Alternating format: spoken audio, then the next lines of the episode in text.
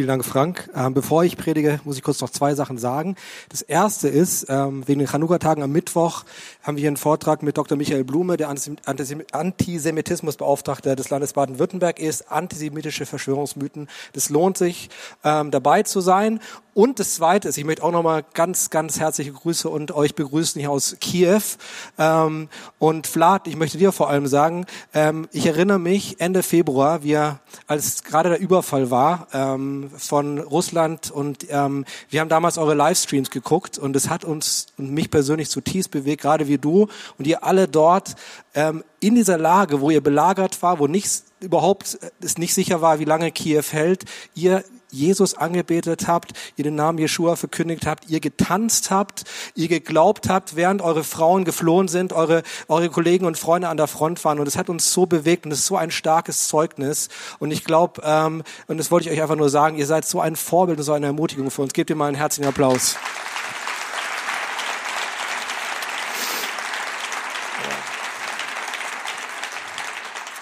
Also sie sind richtig cool, die Livestreams, könnt ihr euch mal anschauen von der Messianischen Gemeinde in Kiew.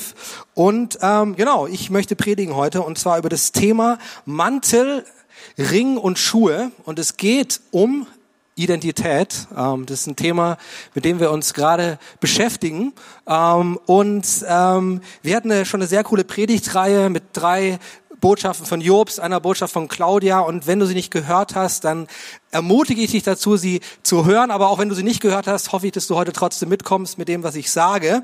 Ähm, und ähm, ich möchte an einer einer Sache anschließen, ähm, die Jobs gepredigt hat in seiner zweiten Predigt, die hieß Ich bin der ich bin.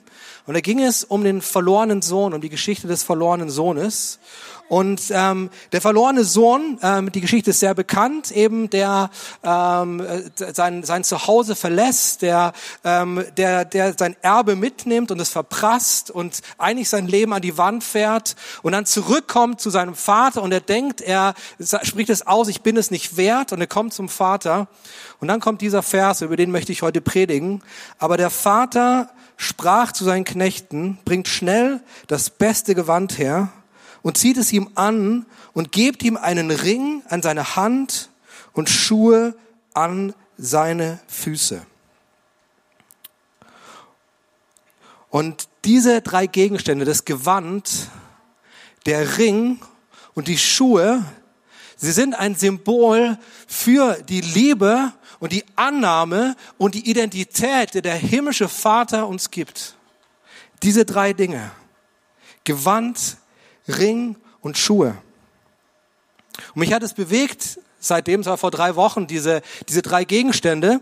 Und ähm, sie haben mich erinnert an Situationen mit meinem eigenen Vater, an die ich mich erinnern musste, die, alle, die was mit einem Gewand, Ring und mit Schuhen zu tun haben. Und darüber möchte ich heute sprechen.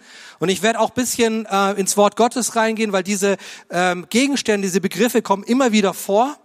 Und ich glaube, dass Gott zu dir sprechen möchte. Und ich glaube, so wie Boris das vorhin gesagt hat, äh, wenn du hier bist, dann ist es schwierig, nicht verändert zu werden. Ich hoffe, das passiert, dass der Herr heute dein Leben verändert.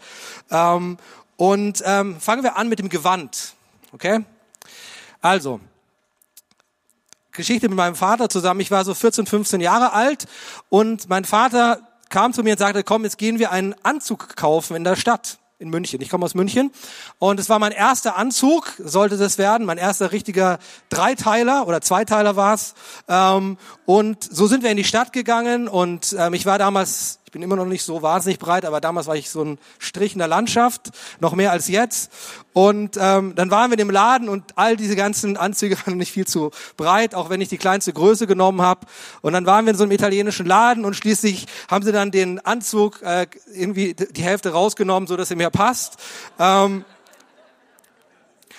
und ich kam mir danach richtig gut vor, ja, weil ich hatte meinen ersten Anzug an und dieser Anzug stand natürlich auch für eine gewisse Art von Erwachsenwerden und männlich sein und irgendwie was auch immer, ja. Auf jeden Fall war das ein cooles Experience, gute Erinnerung bei mir, ja. In meinem, in meinem, erinnere ich mich dran, ist eine positive Erinnerung. Und das Gewand in der Bibel wenn wir jetzt in die Bibel gehen, das siehst du überall, ja, von Anfang der Bibel bis zum Ende der Bibel und ein paar Dinge. Du siehst den bunten Rock von Josef. Äh, das war kein grauer Anzug, den er bekommen hat, sondern ein bunter Rock von seinem Vater, den der Vater ihm gegeben hat aus Zeichen seiner besonderen Liebe und Wertschätzung. Du siehst die, den Prophetenmantel von Elia, den er ähm, äh, der, der runterfällt, als er mit den, mit den feurigen Wagen in den Himmel auffährt und der Elisa nimmt ihn und schlägt äh, in, ins Wasser und es teilt sich. Du siehst den jungen Samuel, das ist eine richtig coole Geschichte, ähm, der bekommt jedes Jahr, weil er wird zu Eli, dem hohen Priester, gebracht und jedes Jahr bringt seine Mutter ihm einen neu gewebten Priestermantel mit, ja, weil er halt noch nicht wächst. Finde ich eine sehr coole Geschichte. Ähm, und dann ähm, siehst du auch ähm, den Mantel Sauls, bei dem David einen Zipfel abschneidet. Und auch wenn du ins Neue Testament siehst, dann siehst du die weißen Gewänder, die weißen Kleider, die die Heiligen vor dem Thron Gottes haben. Das kannst du in der Offenbarung sehen, die wirst du auch tragen, wenn du im Buch des Lebens geschrieben stehst. Aber wir möchten heute einen Mantel anschauen, ein bisschen genauer. Und das ist ähm, der Priesterschutz, das ist der Mantel des Priesters, den können wir kurz anblenden. Genau, da ist er. Ähm, und ich lese dazu eine Bibelstelle 2. Mose 28, Vers 4. Dies sind aber die Kleider, die sie machen sollten. Brusttasche, Schurz, Obergewand, enges Untergewand, Kopfbund und Gürtel. So sollen sie heilige Kleider machen deinem Bruder Aaron und seinen Söhnen, dass er mein Priester sei. Sie sollen Gold, blauen und roten Purpur, Karmesin und feines Leinen dazu nehmen. Den Priesterschutz sollen sie machen aus Gold, blauem und roten Purpur, Karmesin, gezwirnten, gefeinem Leinen, kunstreich gewirkt. Und das siehst du hier. Du siehst dieses Priestergewand und du siehst den, dass eben diese Bestandteile hat, Gold, blauer und roter Purpur, Karmesin ähm, und feines Leinen.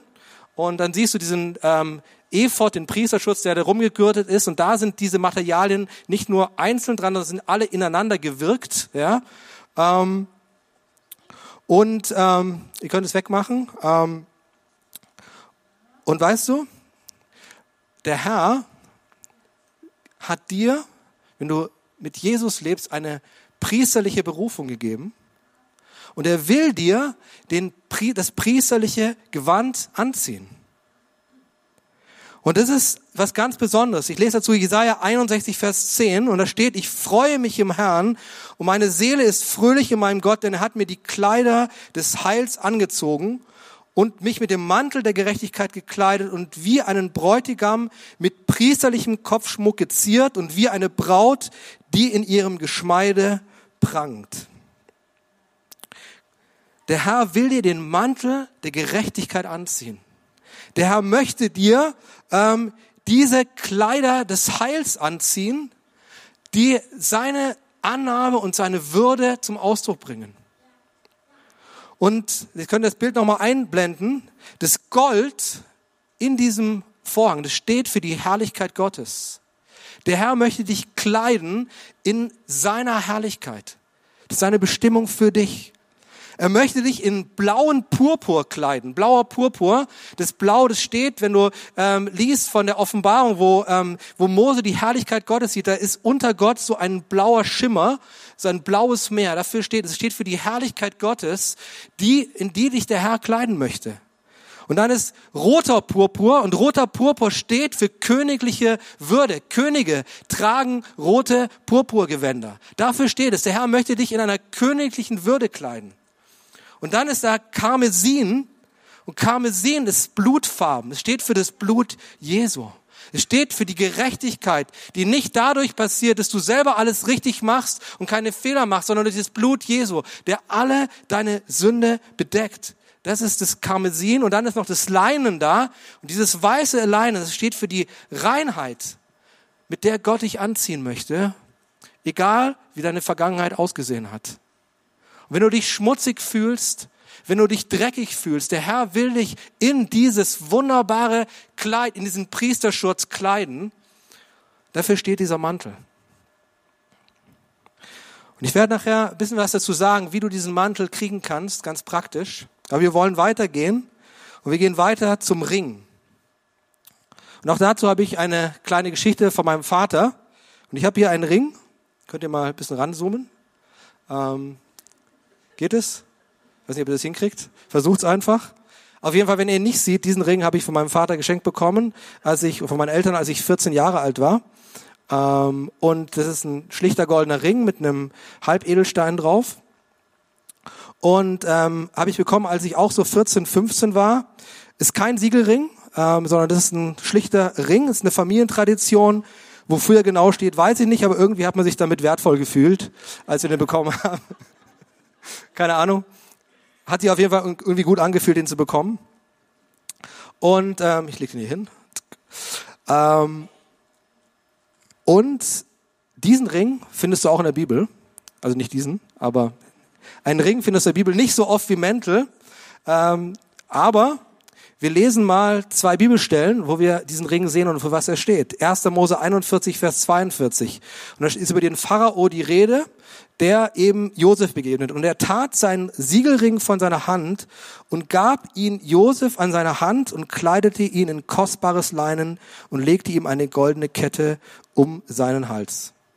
Und was der Pharao natürlich macht, als er diesen Siegelring nimmt, äh, er überträgt seine ganze Autorität und seine ganze Macht und Vollmacht überträgt er an Josef. Zweite Stelle, wo das gleiche vorkommt, Esther 8, Vers 2. Da geht es um den, äh, äh, den, den König hier in Persien und der König tat ab seinen Ring, den er davor Hammern gegeben hatte und gab ihn Mordechai und Esther setzte Mordechai über das Haus Hammans. Und da ist genau das Gleiche. Ähm, das ist nicht eine sehr, noch ein bisschen mehr steckt dahinter, aber da wird der Ring der Autorität, der davor dem Hammer, dem Feind der Juden gehört hat, der wird dem Feind der Juden weggegeben und der wird Mordechai gegeben, der eben die gleiche Vollmacht bekommt wie Haman über das ganze persische Reich. Das heißt, nochmal zurückzugehen zu unserem Ring, der Ring steht für Autorität und er steht für Herrschaft und er steht dafür, äh, dass wir Autorität und geistliche und praktische Autorität in unserem Leben haben.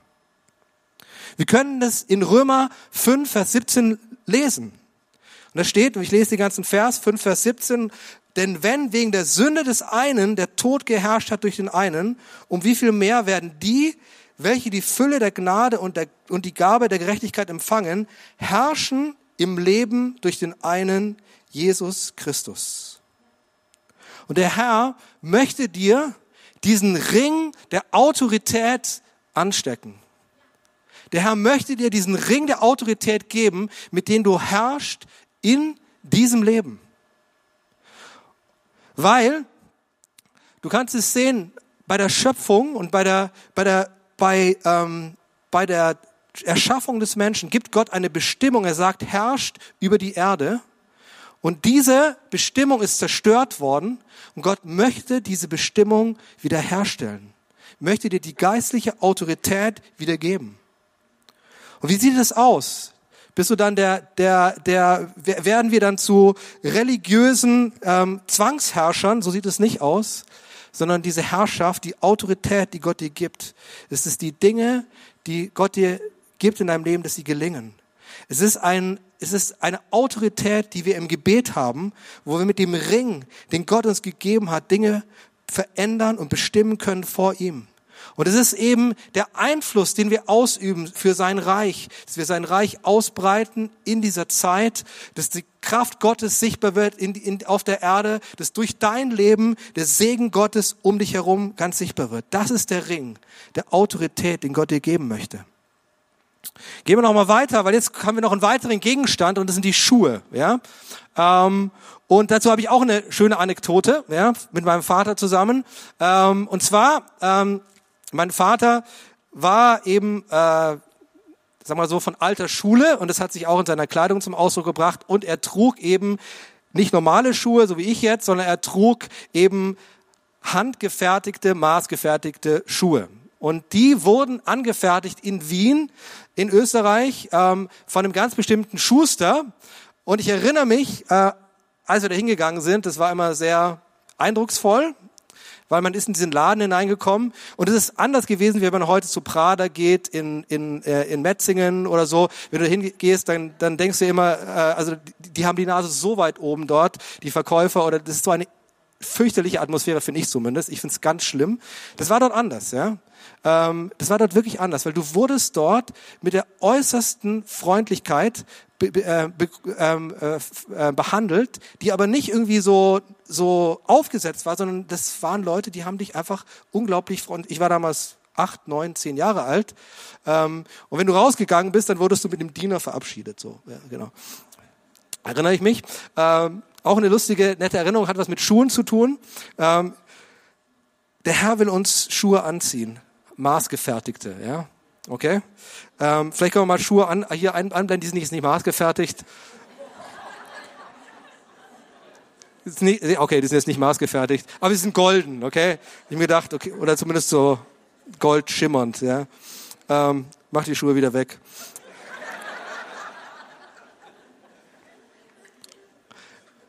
Aber das Wort Gottes redet auch über Schuhe. Epheser 6, Vers 15. Da steht, ähm, und tragt an den Füßen das Schuhwerk der Bereitschaft, das Evangelium des Friedens zu verbreiten. Epheser 6, Vers 15. Tragt an den Füßen das Schuhwerk der Bereitschaft des Evangeliums des Friedens zu verbreiten. Und dann auch noch in Epheser 2, Vers steht, 2, Vers 10 steht, denn wir sind sein Werk, geschaffen in Christus Jesus zu guten Werken, die Gott zuvor bereitet hat, dass wir darin wandeln, gehen sollen. Und diese Schuhe, die der Herr uns anziehen möchte, das sind Schuhe, dass wir fähig sind und dass wir in der Lage sind und dass wir Kraft haben und bevollmächtigt sind, seine Werke zu tun. Dass wir eben bereit sind, sein Evangelium zu verkündigen. In Wort und in Tat. Ganz Ganz praktisch, dafür stehen die Schuhe. Sie stehen dafür, dass, die, dass da Wege sind, die Gott vorbereitet hat, dass da ein Plan Gottes für dein Leben ist, den er bereitet hat, dass du nicht umsonst lebst, dass du nicht lebst einfach nur so, so, so in den Tag hinein, sondern das ist eine Bestimmung, die Gott auf dein Leben gelegt hat. Und das ist nicht nur eine Bestimmung, sondern das ist eine Befähigung, dass Gott dich genau in den Plänen und in den Wegen, die er vorbereitet hat, gehen lassen will. Dafür stehen die Schuhe.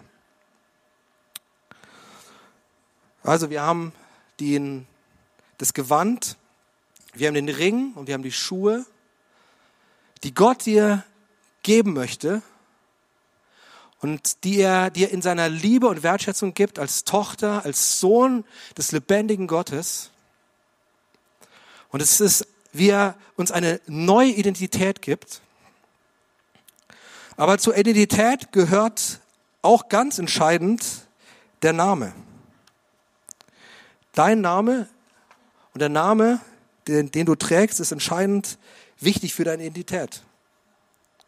Und ich habe in dieser Woche etwas sehr Interessantes erlebt, nämlich, dass der Name meiner Familie in Verruf gekommen ist. Vielleicht könnt ihr es kurz einblenden. Also hier die Radikalisierung des Heinrichs des 13. Prinz Reuß. Ähm, und ähm, dieser Mann, den ihr da seht, ist tatsächlich ein Verwandter von mir.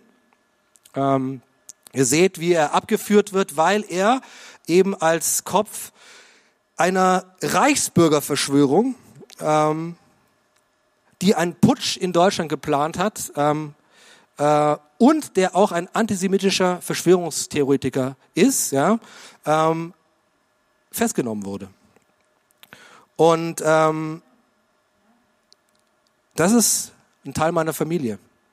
Und das Erste, was man sagen muss, ist, ja, Antisemitismus ist in unseren Familien und ist auch in meiner Familie ganz, ganz real. Ja.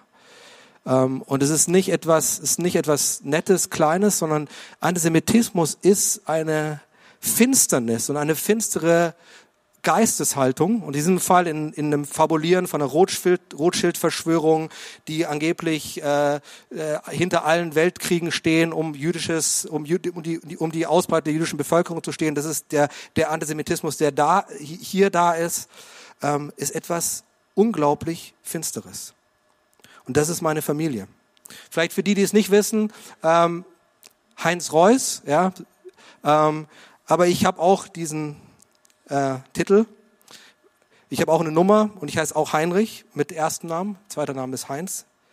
Und deswegen sieht eh ziemlich ähnlich aus. Also muss so ein X und eine Eins wegstreichen, dann würde mein Name da stehen. Ähm und das ist, was wir diese Woche erlebt haben. Vielleicht kannst du es kurz wegnehmen. Ähm das Gute ist, wofür ich sehr dankbar bin, dass mein Vetter, der eben Familienchef der Familie Reuss ist, im August schon sich öffentlich eben distanziert hat von dieser Person, von dem 13. Ähm, wegen dem Antisemitismus und auch wegen dieser ganzen finsteren Ideologie. Aber, was er sehr richtig gesagt hat in einem Interview, und ich habe auch selber mit ihm gesprochen letzte Woche, dass eben der Schaden, der für diesen Namen entstanden ist, nicht wieder gut zu machen ist. Das heißt, für immer, wenn du von einem Prinz Reuß reden wirst, wirst du immer diese Geschichte vor Augen haben. Es ist untrennbar verbunden mit dieser Geschichte. Und das ist schon eine Sache, die ziemlich hart ist. Aber ich möchte euch erzählen, warum mich das nur am Rande beschäftigt. Okay? Warum mich es nicht so wahnsinnig beschäftigt. Der Grund ist der, dass ich im Jahr 2007 ähm, aus dem Familienverein meiner Familie ausgetreten bin. Und seitdem trage ich auch den, diesen Namen Prinz Reuß und auch meine Nummer trage ich nicht mehr vor mir her. Sondern ich bin Heinz Reuß und der bin ich. Ja? Und es ist auch so, dass ich meine Söhne als erster äh, in einer 800-jährigen Tradition nicht mehr Heinrich genannt habe. Und vielleicht einige von euch haben Zeitung gelesen, deswegen wisst ihr, dass ich jetzt auch schon genaueres drüber. Stand ja in allen Zeitungen auch die ganze Geschichte, dass eben vor 800 Jahren meine Vorfahren eben sich festgemacht haben, alle Söhne Heinrich zu nennen. Und das ist wirklich so, bis zu mir. Ähm, und ich habe sie nicht mehr Heinrich genannt. Aber warum? Lehne ich meine Herkunft ab? Oder verachte ich meine Familie?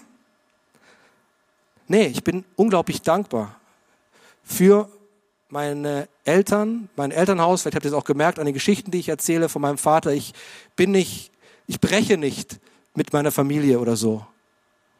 Und ich bin sehr, sehr dankbar für das geistliche Erbe auch meiner Familie. Ich habe ich hab viele Vorfahren, die im Pietismus, auch in der Herrnhuter Bewegung sehr, sehr segensreich unterwegs waren. Ich bin dankbar für das kostbare Erbe, was ich bekommen habe. Aber als ich eben vor, vor, es war jetzt vor 15 Jahren oder 16 Jahren, mich damit beschäftigt habe, und es war eine, wirklich eine Frage der Identität. Die Frage, bin ich dieser Prinz, der irgendwie mir aus meiner Familientradition mitgegeben ist? Und dann hat der Heilige Geist mir gezeigt, dass wenn ich an dieser Identität festhalte, die mit der Gesellschaftsordnung zusammenhängt, die eben vorbei ist. Die gibt's nicht mehr. Ja. Wir leben zum Glück in einer Demokratie und nicht mehr in, in einer Monarchie, auch wenn mein, mein entfernter Verwandter damit nicht einverstanden war, ähm, ist es doch so, ja, ähm, und es ist gut so. Ähm, und daran festzuhalten, habe ich gemerkt, es wäre, würde, würde mich und es hätte mich abgehalten, in meiner Berufung und in meiner Nachfolge Jesu die nächsten Schritte zu gehen. Und sie so zu leben in der Radikalität und in der Klarheit, wie ich das jetzt tue. Und ich habe es nie bereut. Keinen Moment. Ich habe es keinen Moment bereut. Nicht erst seitdem diese Artikel entstanden sind, sondern auch davor schon. Weil ähm, ich habe meine Identität in Jesus. Er ist mein, mein, mein, mein Schatz seine Liebe und seine Berufung, das ist, was mir meinen Wert gibt. Und das ist mein Ausgangspunkt und das ist mein Ziel. Und wenn wir, und das habe ich gemerkt, wenn ich diesen alten Mantel meiner Herkunft, diesen alten Ring und diese alten Schuhe nicht abgegeben hätte, dann hätte ich das Neue nicht in dieser Art und Weise empfangen können. Philippa 3, Vers 7 bis 8. Da steht, was mir Gewinn war, das habe ich um Christi willen für Schaden erachtet. Ja, ich erachte das noch alles für Schaden gegenüber der überschwänglichen Erkenntnis Christi Jesu meines Herrn. Um seinetwillen ist mir das alles ein Schaden geworden und ich erachte es für Dreck, auf das ich Christus gewinne. Und manchmal muss man ein bisschen aufpassen, wenn man Bibelverse aus dem Zusammenhang reißt, ja. Und der Zusammenhang ist natürlich ein anderer. Den darf man nicht verschweigen, sondern geht es nicht äh, Paulus um seine jüdische Identität und das Kostbare, was er bekommen hat. Aber ich, ihr versteht es, wie ich das eben auch anwenden kann auf mein Leben. Und wie du es auch anwenden kannst auf dein eigenes Leben.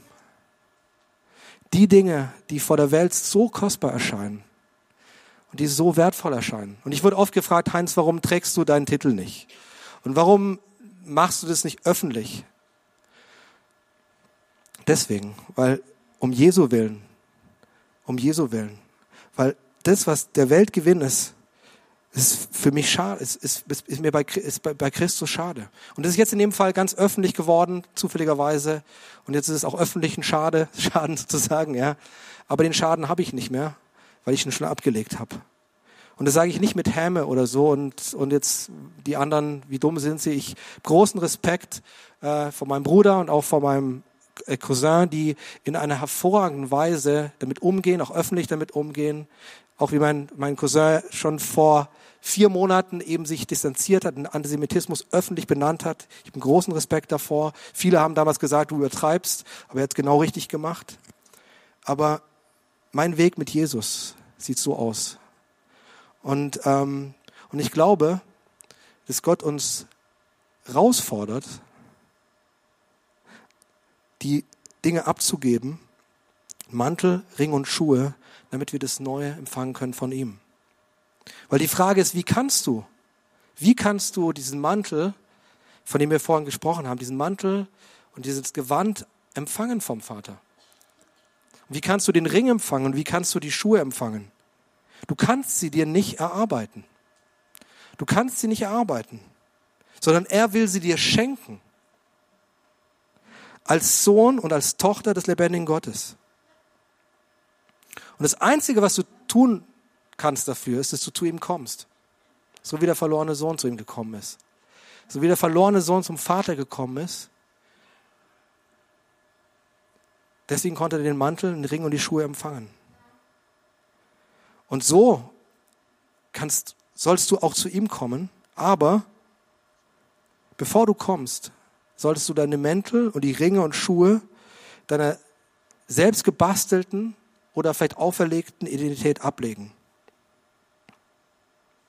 Joni Mal hat mir ein Beispiel gestern erzählt, was mich sehr bewegt hat, und zwar von dem Rapper Sido, den viele von euch kennen. Ähm, und der hat gerade ein ein Album rausgegeben und das heißt Paul. Und er gibt dazu Interviews, er war in der Psychiatrie, weil er einfach am Ende seines Lebens angekommen ist und hat gesagt, was er sagt, ist, dass eben diese Identität von Sido, die er aufgebaut hat, diese Identität des harten Gangster-Rappers, die er vor sich hergetragen hat, sie hat sein ganzes Leben zerstört. Und als er sie abgelegt hat, diese falsche Identität und es eben dieses, das ist für ihn ein Zeichen, wirklich zu dem, seinem, dem, wer er wirklich ist, zurückzukommen. Und weißt du, wenn es ein Gangster-Rapper kann, der Jesus nicht kennt, wie viel mehr du? Ja, wie viel mehr du? Wie viel mehr kannst du zu ihm kommen?